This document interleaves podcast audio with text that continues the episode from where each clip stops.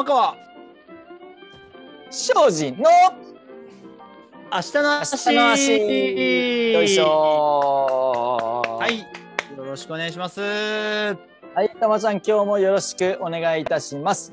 いはいこの番組は、えー僕たちランナーの足について家電好きのたまちゃんとランニングコーチの高岡が考えていく番組です。よろしくお願いいたしまよろしすくお願いします。はい今日も決まったぜ決まりましたね、番組の。ははい。たまちゃんじゃあよろしくお願いいたします。今日もじゃあ、い。最初はね、えーはい。恒例の家電コーナーから参りたいと思います。はい。参りましょはい。うはい。さあ今日はですね、はい。僕から振っていいですか？あいいです。僕も一応考えてきたんですけどあのどうぞ。あ本当ですか？はい。あもう今日ねえっと、ちょっと僕の方からいいですかねじゃあ。はい。はい。えー、っとじゃあたまちゃん今日はですね、はい。えー、冷蔵庫について聞きたいです。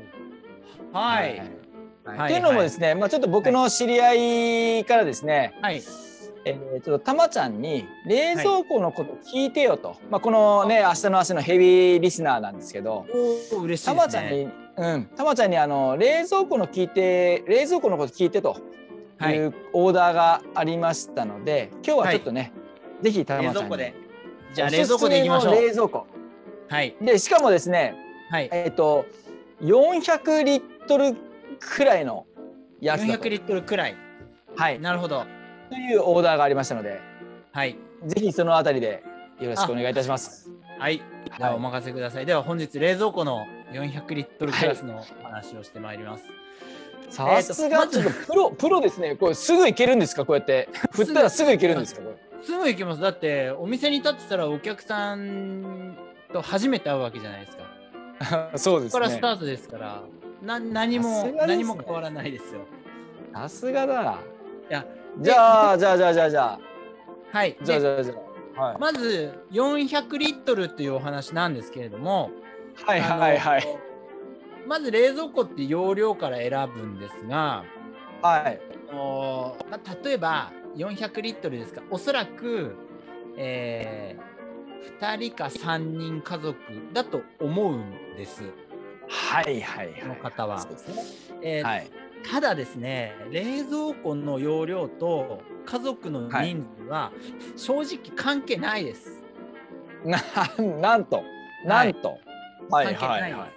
その冷蔵庫の容量っていうのは買い物に行く頻度が週に何回取れるかで決めるんですよ。なるほどね。なるほどなるほど。はい確かにそうだわ。一人暮らしだったとしても忙しい人でなかなかスーパー行けないような人はもう一人だって500リットル選んでも全然いいわけなんですよねな。るほど。もう買い置きしとくってことですね。そうですそうです。でなんでそそういう結論に至ったかというと、はいテレビでよく大家族ってやってるじゃないですか。はいはいはいはい。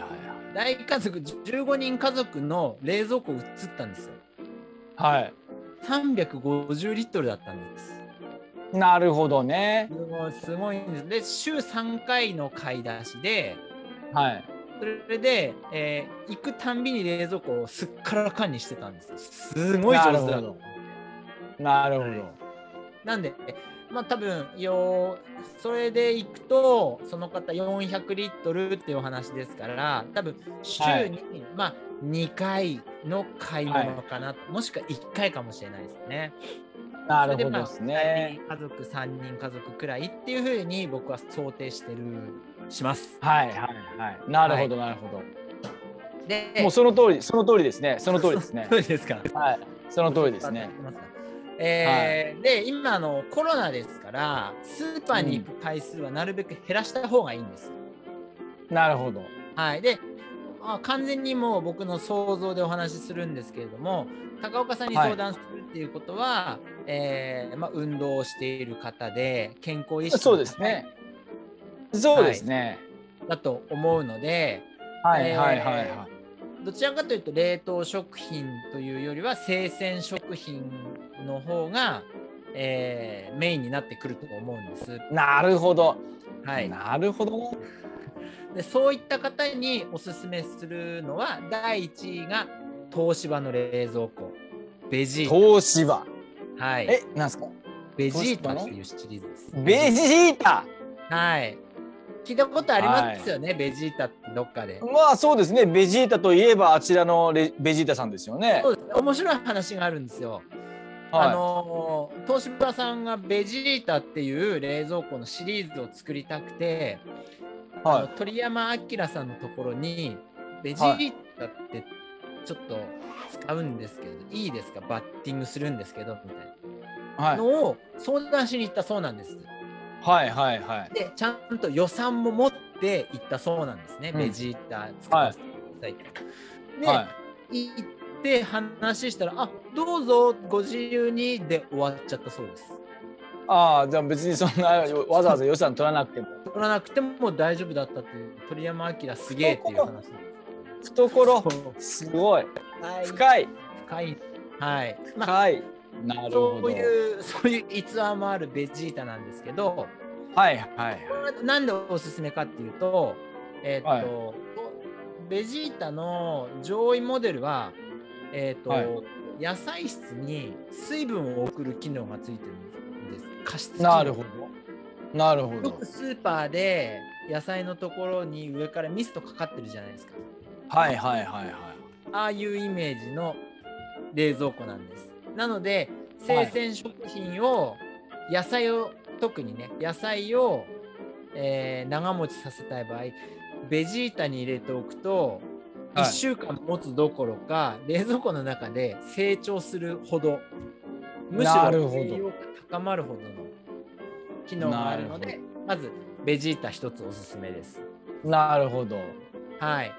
あともう一つは三菱です三ね、菱。はい三菱。はい。これは切れちゃう冷凍っていうのが一番の売りなんですけれども、なんすか？切れ切れちゃう冷凍？切れちゃう冷凍、はい。あはあのはあはチルド室ってあるじゃないですか。冷あの扉を開いて中に引き出しありますよね。あありますね。はいはい。あそこがチルド室です。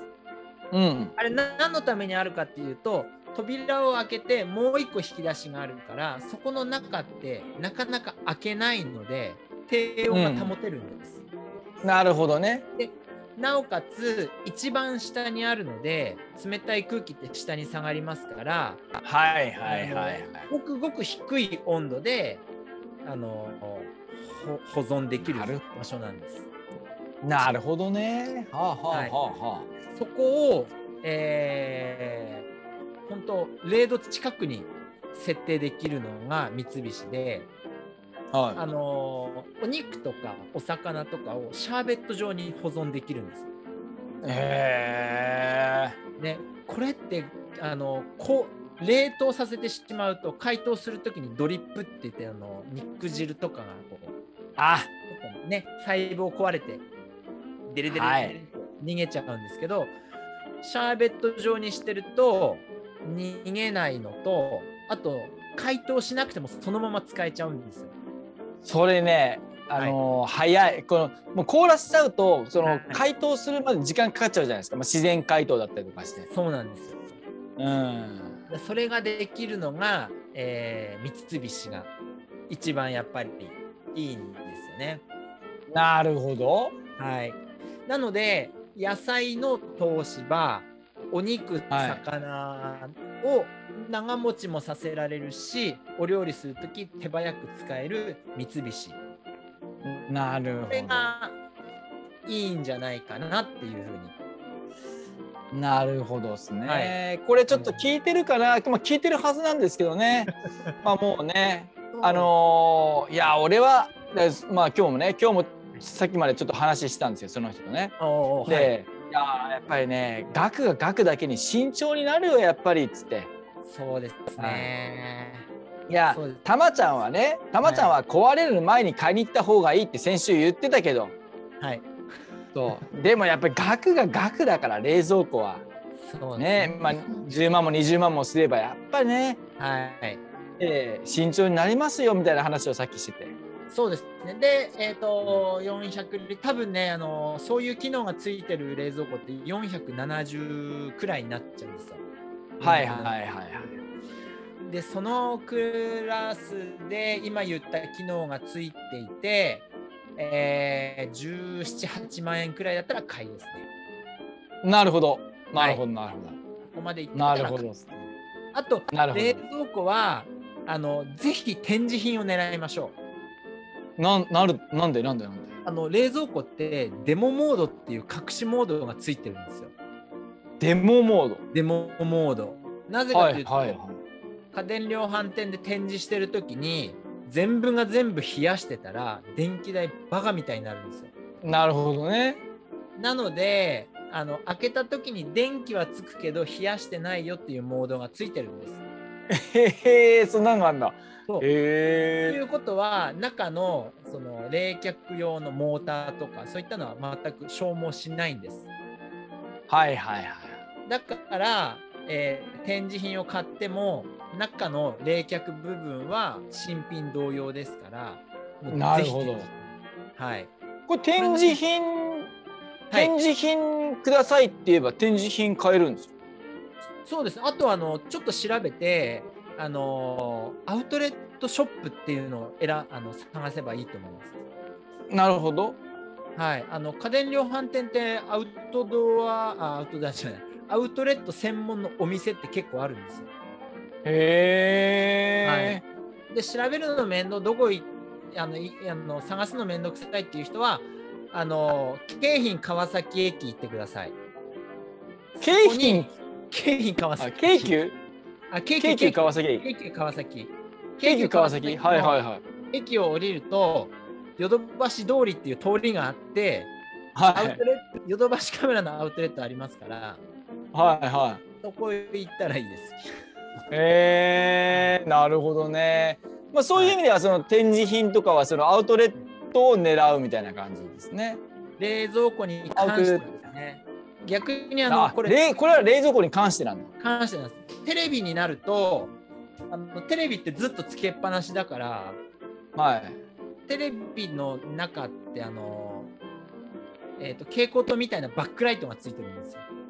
はいはいはい。だから一日中1日こう10時間以上つけっぱなしのテレビを1年、まあ、半年ぐらい使って、うん、それを買うってなったらやっぱ寿命が早く来ちゃうんですよね。なるほどですね。まあそれはまた冷蔵庫とちょっと違うかもしれないですね。そうなんです。冷蔵庫はぜひ展示品を狙いなるほどですね。なるほどなるほど。いやいやいやまあそんな感じでもう今日はね家電コーナー、はい、あのもうどんどんどんどんこの家電コーナーがあの本編を侵食してくるっていう感じになってきてますけど。だったんじゃないですかね。いやいやいやいや、もう聞いててね面白いもんやっぱり。なるほどねって思うからね。いやさすがですわやっぱりたまちゃん。はい、まあそんな感じですね。今日の家電コーナーでございました。はい、ありがとうございました。はい。さあというところで、えー、家電コーナーに負けず本編の方もね、えー、頑張ってやっていきたいと思いますけれども、今日はですね。はい。はい、えー、ヒールカウンターの是非についてというテーマでお話ししていきたいと思います。はい。いやはい、僕まずですね。そもそもですね、はい、このヒールカウンターとは何ぞやというところで、ヒールカウンター聞いたことない。な何ヒールカウンターってみたいないらっしゃいますよねいらっしゃる、うん、いらっしゃるかもしれませんので、はい、これちょっとヒールカウンターについてたまちゃんからちょっとあ僕からいい簡単に、はい、説明をお願いしてもよろしいでしょうか？はい、えー、もう簡単に言うとかかとにあの靴のかかと部分にある、うんちょっと硬い、はい、なんね、うん、型のことですね。はい、よくあの、ね、靴はかかとを踏むなって言われてたと思うんですけれども、はい、それはこのヒールカウンターを潰してしまうとその本来の働きができなくなるから靴のかかとは踏まずに履きましょうっていうふうに言われてたと思います。そうですね。はい、うん、この部分ですね。なるほどですね。これ、はい、そもそもヒールカウンターって何のためにあるんですかね、これね。えっ、ー、とこれはかかとの骨小骨が、うん、えー、傾きすぎないように支えてあげるためにあるはずです。なるほどですね。まあ、要はあのー本来あるべき動きではない方向に動くのを防ぐという、はいはい。まあ、それがまあヒールカウンターの一番の役割と。はい。いうことになるわけですかね。そうですね。うん。うんうん。いやここでですね、まあ、その、ちょっとあの問うて問うていきたいのが。はい。通っていきたいですヒね、ールカウンターってないと僕たちの足ってはい、ダメなんでしたっけっていうことですね。そうですねいやもうそこだと思うんですよ。そうですね。ヒールカウンターがもうなきゃダメですってなったらそのいつ頃人間は絶滅してたかっていう気もするんですけどね。そうで、まあ、まずヒールカウンターの話をするときにはいやっぱりその子供の足？はい。うん子供の足っていうね、はい。子供の足っていう視点から考えた方がいいなって思いますよね。そうですね。いや僕も本当にあの最近子供の足とか子供のあの教教育保育とか調べていく中で、やっぱりあの未だに子供靴はかかとがしっかりしたものを選びましょうっていうのがあの王道なんですよ。はいはいはいはい。で肩やもうランニングシューズはあまりその気にならない方も多いと思うんですけどもヒールカウンターない靴が相当増えてるんですよね。だってはい、あのーもうそうですよね。ナイナイキのナイキのシューズはヒールカウンターあるのか？若干あるのかこれ。でもないないに等しいですね。多分ベイパーとかあでもあるのか。ありますいやあどうなんだろうな。その今僕アルファブライ触ってますけどはい。これをヒールカウンターと呼んでいいのかどうかっていう感じですね。このあのあ。すごい狭い範囲のはい。部分ですけれども、もう本当にそのかかと小骨のはい。もう先端部分だけちょっとホールドするような具合ですね。それ縫い目じゃないですか？これぬ縫い縫い目ではなさそうですけどね。縫い目ではなさそうな感じはしますけど、うあん、まあまあヒールカウンターといえばカウンターかなとは思いますけどね。まあでもその全体的にはヒールカウンター入れないっていうはい。トレンドになってるような感じはしますけどね。大人大人のランニングシューズに関してはですね。そうですね。僕もあの、うんうん。スポーツショップとか行った時に結構やっぱ気になって見るんですけどヒールカウンターない靴相当増えてるなっていう印象はすごく持ってました。そうですね。これそもそも論ではい、ヒールカウンターってなんで必要なんですっけっていうところですよね。まあ、まあさっきはそのね、あのーはい。その、まあ、要はかかとの骨小骨の、はい。まあいろんなあの動きをコントロールする、まあ要はえっ、とアーチが崩れるような動きとか、まあ、そういうのをコントロールするためにヒールカウンターをしなきゃいけないと。あのちゃんと作っとかなきゃいけないっていう話かなと思うんですけど。そうですね。で、うんあの子供靴に関しては、その小さい子供って大体あの6歳くらいにやっと足があのある程度の形が出来上がるそうなんですけれども、はいはいはい。それまでの子供の足って軟骨がすごく多くて、あのまあ、骨と骨がこうなんだろうかなり離れた状態でできてるはいはいはい。んです。でそういう不安定な足だからしっかり支えるためにかかとはしっかりあの、うんカウンターが入ってた方がいいっていうのが、えー子供口に関してのセオリーなんですよね。でもうそのはいあどうぞあどうぞ。ごめんなさい。もう一つが、えー、と母趾球の部分の屈曲性はあった方がいいけれどねじれとかが出ないようにシャンクも入れてくださいっていうのが子供向けなるほどのセオリーですね。はい、なるほど。これシャンシャンクってシャンクってあ何でしたっけ？シャンクはねじれですね。ねねじれ靴のねじれ。はい。ねじれないように、えー靴底は硬くしましょうっていう、なるほど。はい、っていうのがシャンクですね。なるほどですね。あの余計わかんないかもしれないですけど、アディダスのトルションっていうのがシャンシャンクです。えー、トルション。はい、トルション機能っていうのがあす。なるほどですね。いやだからまあそのいや子供靴、まあ、大人の方はどっちかっていうと、はいそのランニングシューズに関してはいヒールカウンター入ってないやつが、まあ増えてはきてるけれどもはい、もう子供シューズに関してはもうその、要はヒールカウンターがないとはい、子供の足っていうのはうんうん、ちゃんと育たないと。そうですね。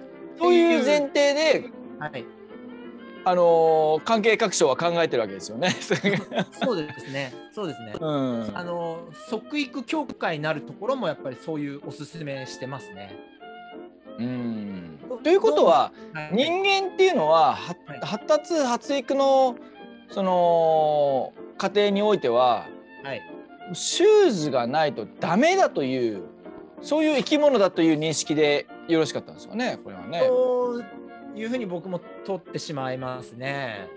いそうですね。なんねきっと。う。うんん。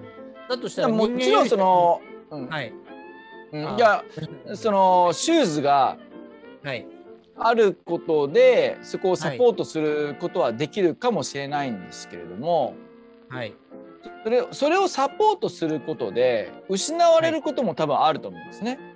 そうですね。うん。そうだってここはもうトレードオフだからうんやっぱりそそこはやっぱりこう考えておかないといけないなって思うんですよね。そうですね。絶対そういう機能をあはいの、提供したら失われるものが絶対あるはずですからね。そうですね。うんうんこの失われるものが何かですよ本当に。いや、もう本当その通りだと思います。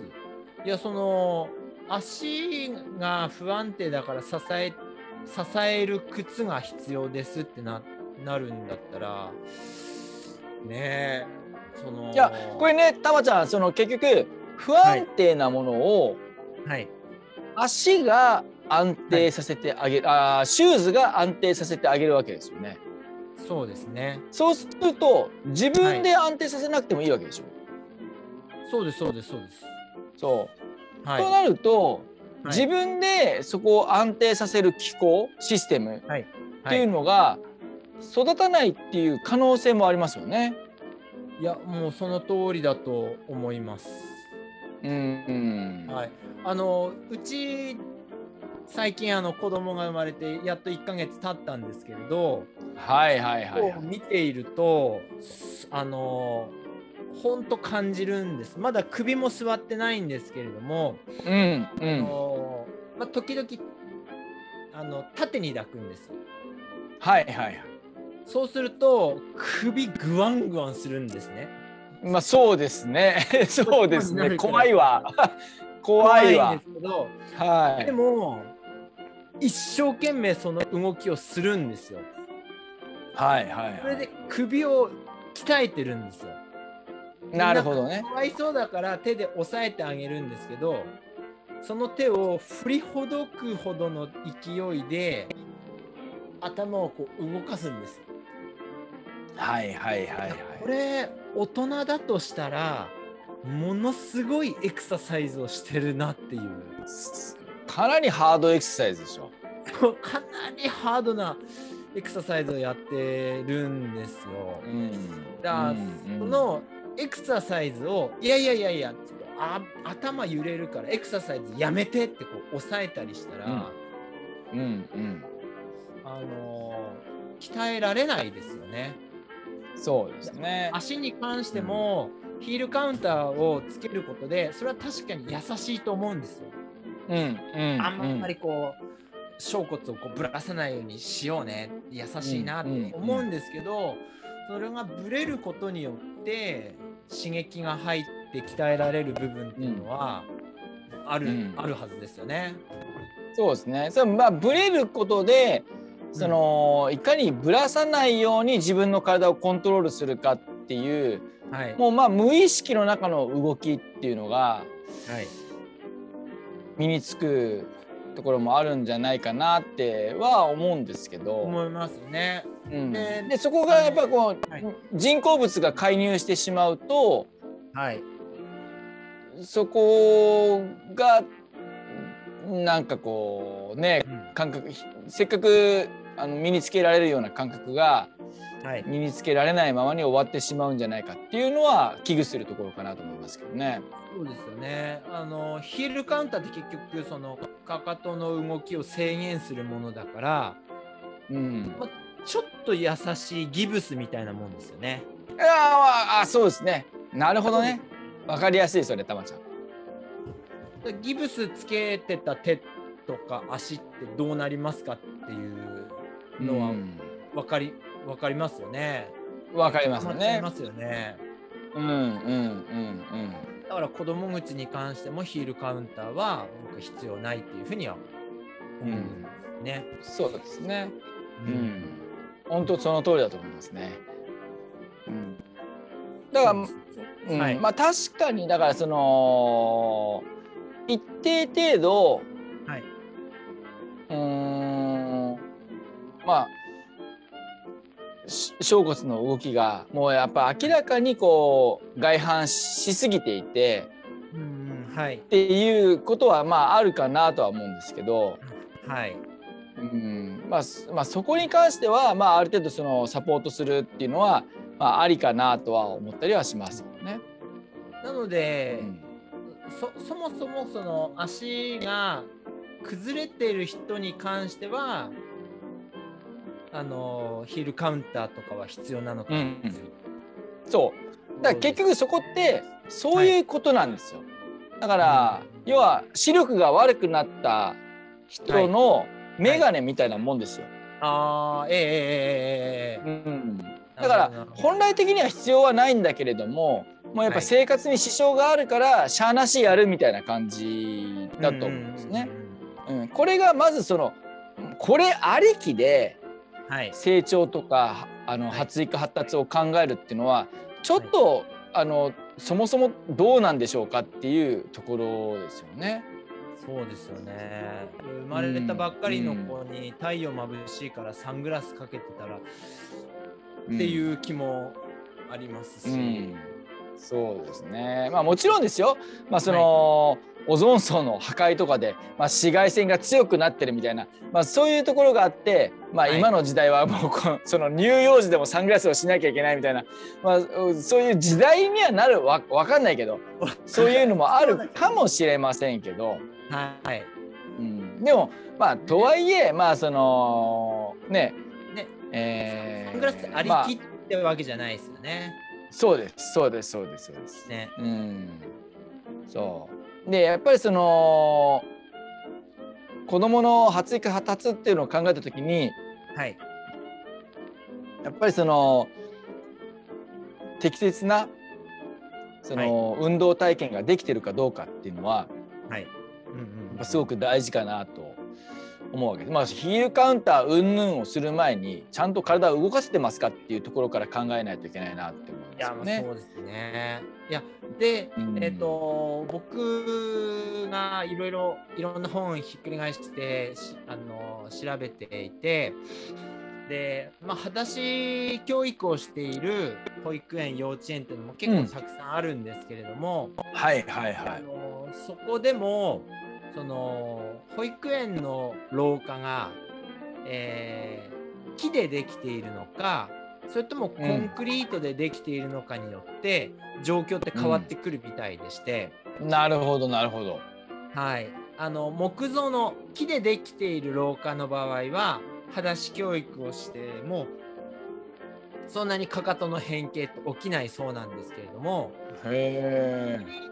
の、えー施設だと裸足教育をすると、えー小骨があの傾きっぱなしの外反足っていうあ外反はい、外反則。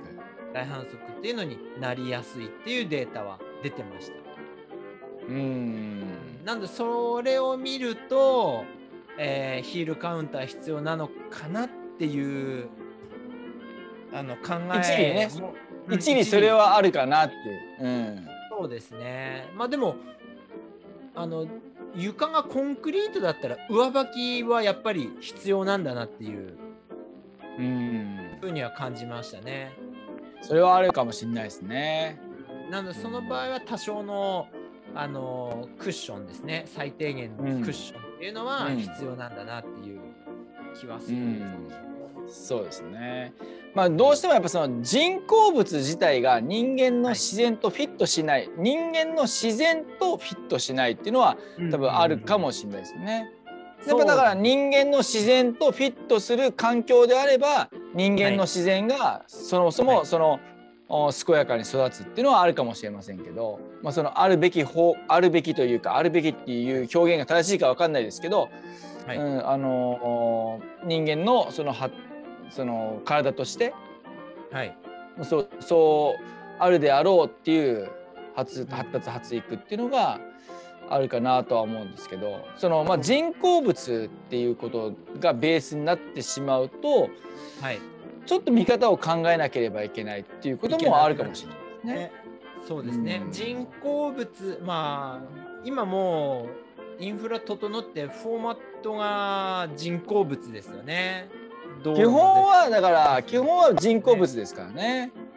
そうですね。でそれを前提で考えると、ヒールカウンターっていう発想になってしまうのも、まあ、多少わかるかなっていう気はしますしねま。すね。うんうんただただやっぱりそのとはいえですね、まあ、そのその視点は分かるにしろはい。そのヒールカウンターありきで考えるっていうのは、まあ、またちょっとこれも、あの考えないといけないよねとそうですね。いうところはありますよね。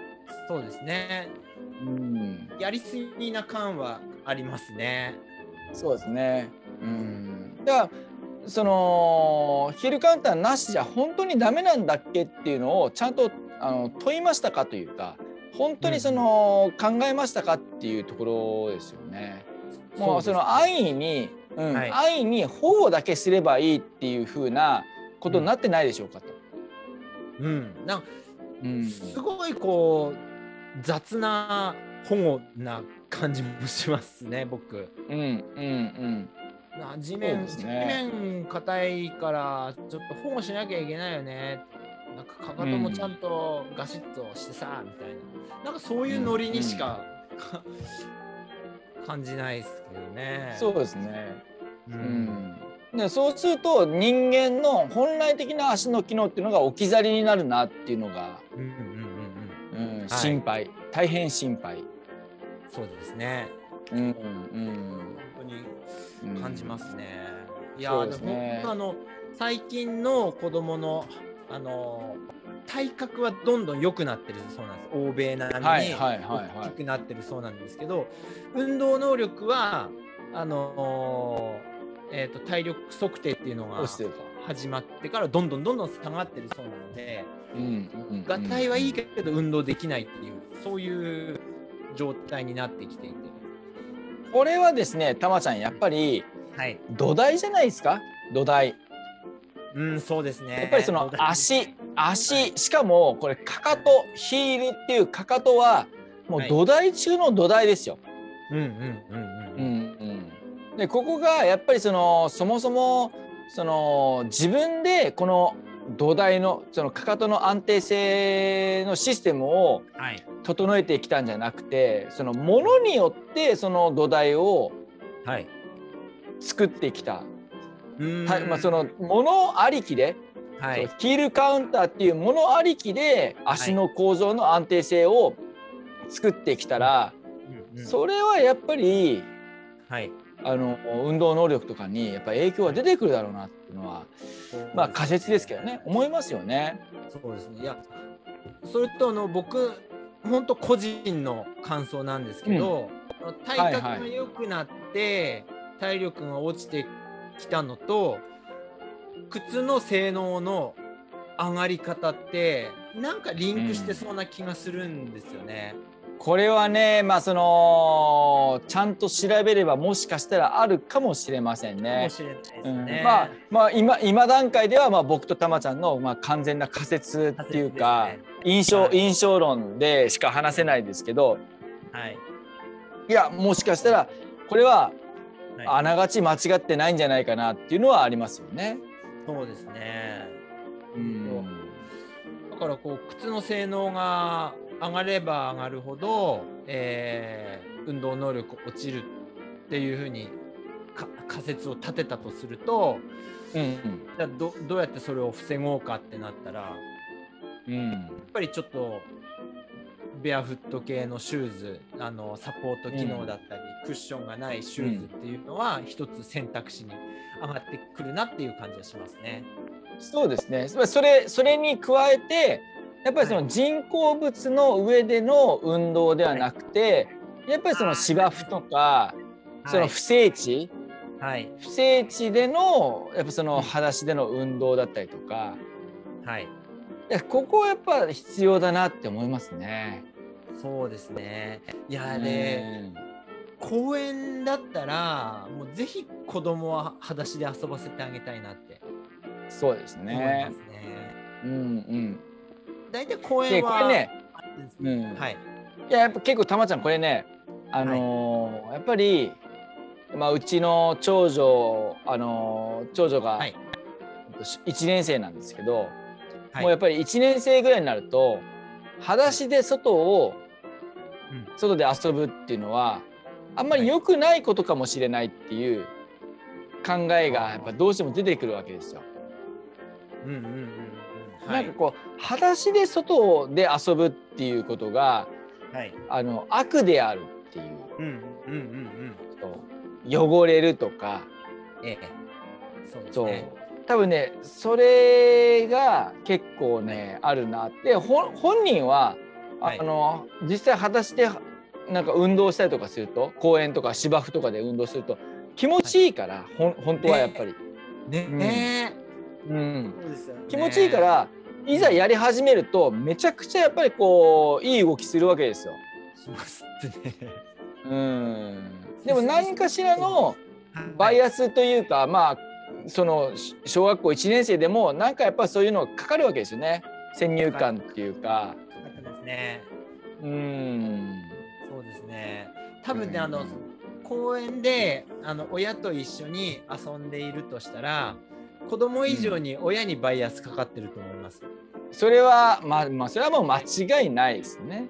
ね、の裸足で遊ばせて親、どの親だみたいに誰か思ってるんじゃないかしら。とか、そういうのはそうですね。ねうん、まずそれはねその、外野云々よりもやっぱこう子供のね我が子の発達っていうのを最優先にするんであればはい、答えはもう見えてますけどまあもちろんこれはね、うん、これはもちろんそのそういうお父さんお母さんのはい、こともね分からなくはないですよやっ分ぱり。からなくはないですね。うんいややっぱりね。僕も、あのーま、ついこの間、昨日か、昨日子供連れて公園に遊びに行って、えー、お父さん、裸足になっていいって言うから、おう裸足で遊んでって、遊んでて、やっぱり、あのー周りのお父さん、お母さんが、え、裸足の子いるみたいな、そういう目で見てたんですけど、うんうん。まあ、天の弱ですから、そうね。全然ね全然気にはならないんですよね。うんうんうんうん。だからまあその辺は日本日本では特にまあ確かにちょっとやりづらいんだろうなっていう感じはありますけどね。ありますけど僕はもう自分の目で見た子供の表情子供の動きで正しいなっていう,、こう信念を持ってるので、外野の目はもう気にならないですね。うん、だからまあはい。ここは本当にそのお父さんお母さん方ねやっぱりこの、はいお子さんのやっぱこのなんていうんですか裸足になった時のはい。このエネルギッシュなエネルギッシュな感じというか、はい。うんぜひまあねこの辺をちょっとこう感じ取っていただきたいなと思いますね。そうですね。うんはい。でで一緒に一緒にぜひそのお父さん、お母さんもちょっと靴を脱いで、はい。うんでもね俺思うんですけどはい。やっぱその靴を脱いで裸足で芝生に、はい。えー立った時にはい。俺結構あのーそのなんていうんですかねあのーいざ立ってみるとはい。感動すると思うんですよ。いや、うん、それ、それはそうですね。思います、ね。あ、のー本当にはい。草の感じ、はい芝生のあの感じとか、うん、足の裏で直に感じているっていうあの感じ、はい。うんうんまあ、そのもしもしかまあ家家の中ではね裸足で過ごしてるかもしれませんけども、うん。うん、あの大地にね大地にはい。直は接足が触れるっていう体験って、はい。あれ結構ねあの感動すると思うんですね、まあ、心が動く体験だと思うんです。あの無敵のキャッチコピーで足の裏もん何でしたっけ？足のえっ裏のと感覚もなん景色。ねありましたね。ありましたありました。ありましたありました。足の裏で見る景色みたいな、あれす、あうん。確かにその通りだなって思いましたね。でやっぱりねこれはやっぱり親御さんにも一緒にね裸足になってもらいたい。うん。うーそうんね。うん、汚れるかもしんない汚れるかもしんないんだけど洗えばいいじゃん。すぐ洗えるんだから。うんそうですようん。うん、でも本当に親が、あのーそういう、ね、一緒になって子供と一緒になって、はい。裸足になるっていうのっていうのはもうすごく大事な子供にとっての体験になるんじゃないかなと思うんですよね。うん、それこそね、もうやっぱりヒールカップいらないっていううん感じまあそうね。ね。うん、ん。それを体で体験してもらうっていうことですよね。うんうん、もちろんそのだから裸足ではい。不整地ではい過ごすっていう機会がないから、一定程度ヒールカウンターとかね、まあ必要なのかもっていう、まあ、それは分からなくはないですよ。うん。うん、分からなくはないんですけどとはいえやっぱり一方ではその不整地とかで裸足になる体験もさせてあげましょうねっていう、うん。うんはい。そこはまあやっぱりねちょっと考えていきたい、訴求していきたいところではありますけどね。ですね。うん。いやあのお親が心配するのが、まあ、まず一つがも周りの目。あと一つがあの、何か踏んで怪我したらっていう、はい。はい。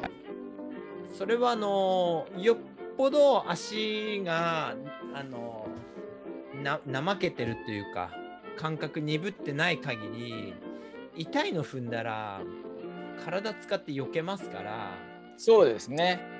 大丈夫大丈うん夫です。うんうんうんね、まあもうししねやっぱりそ心配な方ははい、あのーまあまあなんていうんですかうーんまあ心配な方いらっしゃいますよね。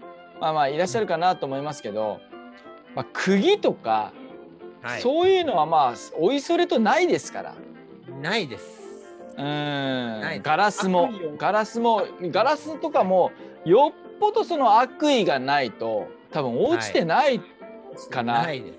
うん。はい。うん、僕こんだけ裸足でもう十何年やってますけど、まあはい。ガラスをがっつり踏んだなんてことはもうまあまあまあまずないですし、ないですよね。うんうんそうしかもあの痛いの踏んだらあの体がこうよよけ避けますよ転んだりうんうんだとか、うんうんうんうんそれはありますね。踏んだ足がこうなんだろう切れたりしないようにうんうん意外と体って動いてくれるんですよね。うん、だからまあそのねその危険物を踏み抜かないように踏み抜かないようにちょっとこうはい。体勢崩して転ぶとか、はいうん痛いって思ったらねそうその能力が多分思ってる以上に高いんですよね。うんうんだから大丈夫え。まあこれもやっぱ裸足にならないと分かんないと思うんですけど、うんそうだからむしろだからそれもやっぱりその、磨いていかないといけないところだし、だそうですね。うん、これはもう、うん、あの足の裏の感覚器としての機能ですよね。そうですね。うん。でもその感覚器ときしての機能はやっぱ普段から使ってないと錆びますから。錆びますね。そうですうね。ん。うん。だからこそやっぱこうつどつどねやっぱ子供の頃からやった方がいいんじゃないでしょうかとはい。いうところですが、まあ今日はですねこのヒールカウンターの是非についてお話ししてきたんですが、まあはい今日はその子供のね、えーお子さんのそのヒールカウンターの是非についてっていう話が、まあ、ちょっと中心だったかなと思いますけれども、そうですね。まあ、これはですね、えっと、ランナーのね大人のランナーの皆さんにとってもですねこれヒールカウンターって本当に必要なんでしょうかと。はい。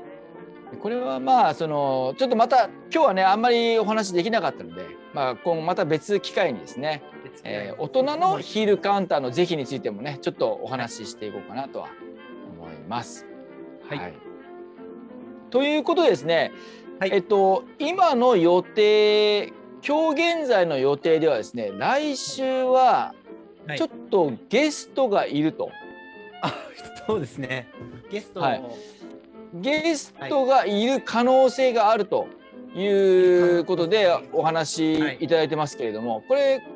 予定ではね、えーそんな感じになっておりますが、はい、はいまあ来週もですね、ちょっとぜひ楽しみにしていただけたらと思います。すね。ビビッグなゲストじゃないですか。